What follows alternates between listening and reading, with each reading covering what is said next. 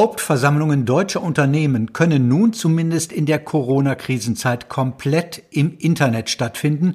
Und das ist das Thema in dieser Episode der Podcast-Reihe Corona und die Folgen für den Aufsichtsrat in Zusammenarbeit von Directors Academy und der Kanzlei Wart und Klein Grant Thornton. Directors Academy, der Podcast für den Aufsichtsrat. Dieser Podcast wird Ihnen präsentiert von Silver Media Consulting, dem Spezialisten für Medien- und Auftrittstraining von Aufsichtsräten. Mehr Informationen auf silver-mediaconsulting.com. Zugeschaltet ist nun Pia Bosseler, Juristin bei Wart und Klein Grand Thornton. Schönen guten Tag, Frau Bosseler.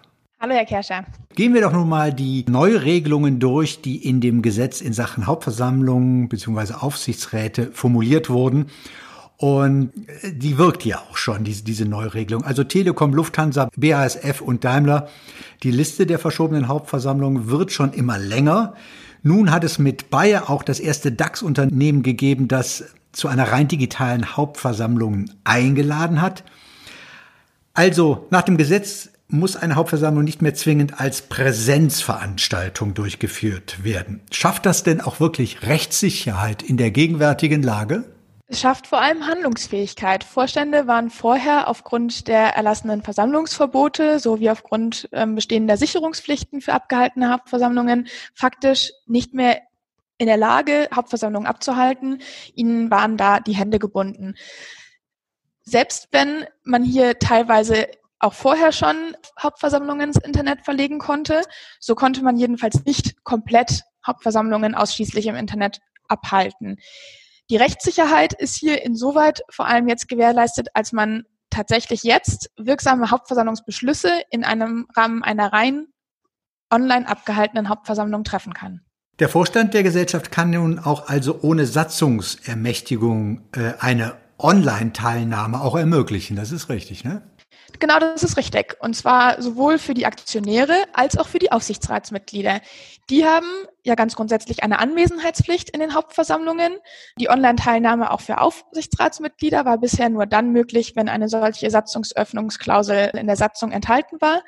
Und jetzt ist es den Aufsichtsratsmitgliedern möglich, auch eben ohne eine solche Öffnungsklausel online zugeschaltet zu werden durch die Vorstandsmitglieder. Bevor wir auf die neuen Möglichkeiten für die Aufsichtsräte eingehen, lassen Sie uns erst noch etwas bei den Hauptversammlungen bleiben. Es wurde ja auch immer wieder kritisiert und auch im Vorfeld dieses Gesetzes, dass nun die Anfechtungsmöglichkeiten und die Anfechtungsrechte der Aktionäre mit diesem neuen Gesetz eingeschränkt werden könnten. Ändert sich denn nun mit diesem neuen Gesetz auch etwas an den Anfechtungsrechten der Aktionäre? Die Anfechtungsrechte der Aktionäre werden, werden hier faktisch sogar erleichtert. Bisher war eine persönliche Anwesenheit der Aktionäre in der Hauptversammlung zwingend notwendig, um später auch ein Anfechtungsrecht ausüben zu können. Jetzt hingegen ist es so, selbst wenn ein Aktionär per Briefwahl beispielsweise abgestimmt hat und nicht elektronisch zugeschaltet war in der Hauptversammlung, selbst dann hat er jetzt nach den neuen Regelungen auch ein Anfechtungsrecht. Nun ist ja auch vorgesehen, dass die Einberufungsfrist auf 21 Tage verkürzt wird. Halten Sie das für sinnvoll? Die Verkürzung kann insoweit sinnvoll sein, als ja jetzt, wie einleitend von Ihnen an prominenten Beispielen dargelegt, viele HVs überfällig sind. Und neben gesetzlichen Fristen gibt es hier natürlich auch drängende Entscheidungen, die getroffen werden sollen. Und damit kann es hier definitiv sinnvoll sein, dass die entsprechenden Einberufungsfristen verkürzt werden. Eine weitere Neuregelung in dem Gesetz ist ja, bislang gab es eine acht Monatsfrist zur Abhaltung der Hauptversammlung und das wird nun verlängert. Die Hauptversammlung muss künftig also innerhalb des Geschäftsjahres abgehalten werden. Inwiefern ist denn eine solche Regelung hilfreich? Richtig, eine solche Regelung halte ich alleine schon deshalb für sinnvoll, weil auch für die Unternehmen eine Online-HV Neuland ist.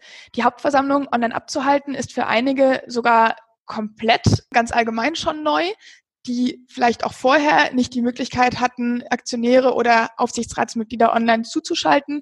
Hier müssen ja auch erstmal die entsprechenden technischen Strukturen geschaffen werden ähm, und eine gewisse Orientierungsphase gegeben sein, so dass ich denke, dass hier die Verlängerung der Fristen, die Ausdehnung der Fristen definitiv eine Möglichkeit für Unternehmen darstellt, handlungsfähig zu bleiben.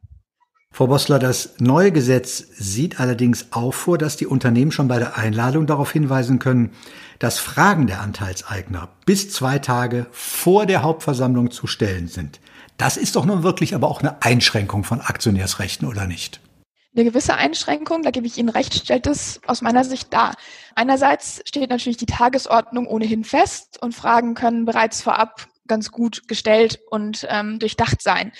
Andererseits fällt jegliches spontanes Fragerecht eben aus und Ausführungen vom Vorstand und vom Aufsichtsrat können nicht mehr spontan äh, hinterfragt werden.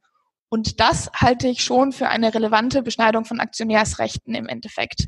Die Frage der Verhältnismäßigkeit bleibt letztlich aber auch hier eine Einzelfallbetrachtung, denn um eine solche Beschränkung bis zwei Tage vor der Hauptversammlung einzuführen, muss der Vorstand eine entsprechende Entscheidung treffen, die wiederum vom Aufsichtsrat gebilligt werden muss, so dass wir hier auf Ebene der Organpflichten eine gewisse Kontrollinstanz durchaus noch haben und man hier mit Sicherheit diese Beschränkungen nicht ausufern lassen darf. Aber der Charakter von Hauptversammlung wird sich ja schon substanziell ändern, wenn es den Aktionären nicht mehr möglich ist, wirklich spontan auf das zu reagieren, was in der Hauptversammlung stattfindet. Gibt es da nicht noch Ihrer Ansicht nach noch, ich sag mal, Regelungsbedarf, dass man auch dafür Möglichkeiten schafft? Absolut. Also ich meine, daran sieht man jetzt schon, dass das Ganze ein Behelfsinstrument ist. Nicht ohne Grund wurde hier auch eine Frist gesetzt, für die das Gesetz nur anwendbar sein soll, nämlich nur für im Jahr 2020 abgehaltene Hauptversammlungen. Diese zeitliche Einschränkung hat definitiv einen Grund. Und die Durchsetzung dieses Gesetzes innerhalb einer Woche durch sämtliche Instanzen hat hier auch dazu geführt, dass man eben nicht bis in jegliche kleine, tiefe Regelungen hat finden können in der Geschwindigkeit. Und ich denke, wenn man auf lange Sicht dann auch Online-Hauptversammlungen ermöglichen möchte, wird es hier definitiv noch erweiterte Regelungen geben müssen. Frau Bossler, lassen Sie uns doch mal einen Blick in die Glaskugel werfen. Sie hatten es anfangs ja auch schon angesprochen und gerade, das sind jetzt Regelungen für das Jahr 2020. Was denken Sie, was wird denn, ich sag mal, über das Jahr 2020 und über die Corona-Krisenzeit hinaus erhalten bleiben von den Regelungen, die jetzt so schnell beschlossen und umgesetzt werden? Also ich denke, was auch im digitalen Zeitalter, in dem wir uns immer mehr befinden, ähm, unzweifelhaft ist, ist, dass ein physisches Zusammentreffen in der Regel eine andere Dynamik hat, als jegliches Zusammentreffen auf digitale Weise je haben kann.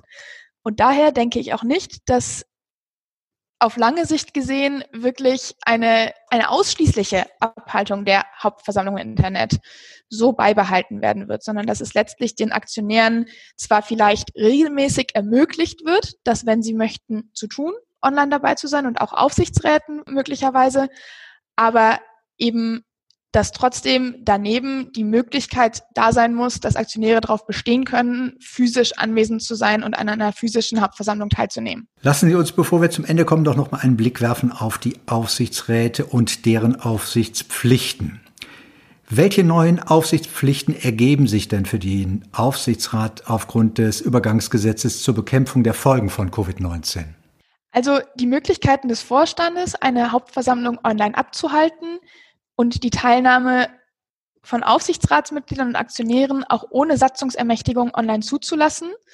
Die sind beschränkt insofern, als ein Vorstand für den, einen solchen Beschluss die Zustimmung des Aufsichtsrats einholen muss. Genauso braucht es die Zustimmung des Aufsichtsrats, wenn der Vorstand von den kürzeren Einberufungsfristen Gebrauch machen möchte oder hier zum Beispiel das Fragerecht des Aktionärs insoweit beschneiden möchte, dass man sagt, zwei Tage vor der Hauptversammlung muss die Frage da sein. Der Beschluss des Aufsichtsrats kann ohne physische Präsenzsitzung, schriftlich, fernmündlich oder auch elektronisch gefasst werden. Im Allgemeinen hätte jedes Aufsichtsratsmitglied hiergegen ein Widerspruchsrecht und könnte auf eine vorherige Aufsichtsratssitzung bestehen. Hier in diesem Fall ist es tatsächlich nicht so. Hier muss dann der Aufsichtsrat im Zweifel auch über solche neuen Medien Beschlüsse fassen, ohne vorher eine Präsenzsitzung abzuhalten.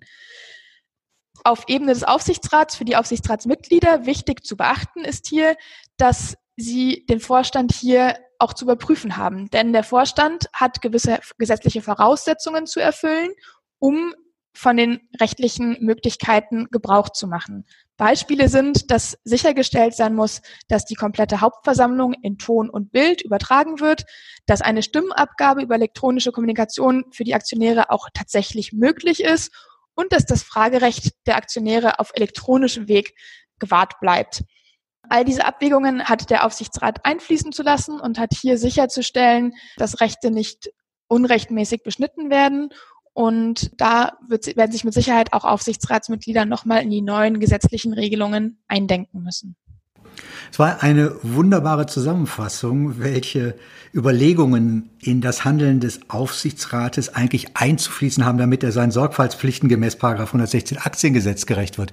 Denken Sie denn abschließend, Frau Bosseler, dass die Herausforderungen, die Aufgaben und all das, was durch die Corona-Krisenzeit nun auf Aufsichtsräte zukommt, ist das sozusagen eine, eine besondere Herausforderung, eine besondere Aufgabe für Aufsichtsräte?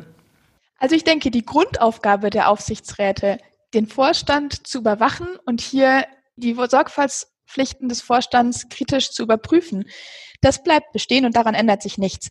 Was dazu kommt, ist, dass man technische Voraussetzungen schaffen muss, um an Online-Hauptversammlungen, an Online-Aufsichtsratssitzungen teilnehmen zu können, um auf anderen Wegen Beschlüsse fassen zu können, hier eine gewisse Offenheit mitzubringen und Flexibilität.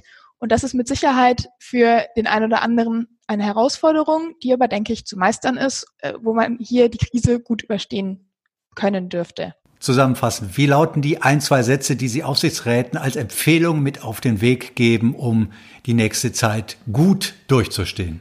Also erstens bleibt es dabei, eine Teilnahmepflicht an den Hauptversammlungen gibt es und die gibt es auch während der Corona-Krise. Im Zweifel kann man hier darauf auf die Möglichkeit zurückgreifen, online an der Hauptversammlung teilzunehmen. Hier ist man auf die Mitwirkung des Vorstands angewiesen, da dieser da letztendlich darüber entscheiden muss. Das Zweite ist, die Überwachung der Vorstandsentscheidungen liegt insbesondere auch im Hinblick auf die neuen gesetzlichen Möglichkeiten beim Aufsichtsrat. Hier ist sicherzustellen, dass auch der Aufsichtsrat die Möglichkeiten schafft, technisch dafür Beschlüsse auf anderen Wegen zu treffen, nämlich beispielsweise per Telefon, E-Mail oder in Internetsitzungen. Entsprechend haben die Aufsichtsratsmitglieder mitzuwirken, dass solche Beschlüsse auch zustande kommen können. Vielen Dank, Frau Bostler. Sehr gerne, Herr Kerscher, hat mich gefreut. Der Gesetzentwurf, der es nun ermöglicht, Hauptversammlungen komplett im Internet stattfinden zu lassen, das war das Thema unseres Gespräches. Pia Bostler ist Rechtsanwältin in der Kanzlei Wart und Klein Grand Thornton. Vielen Dank nach München.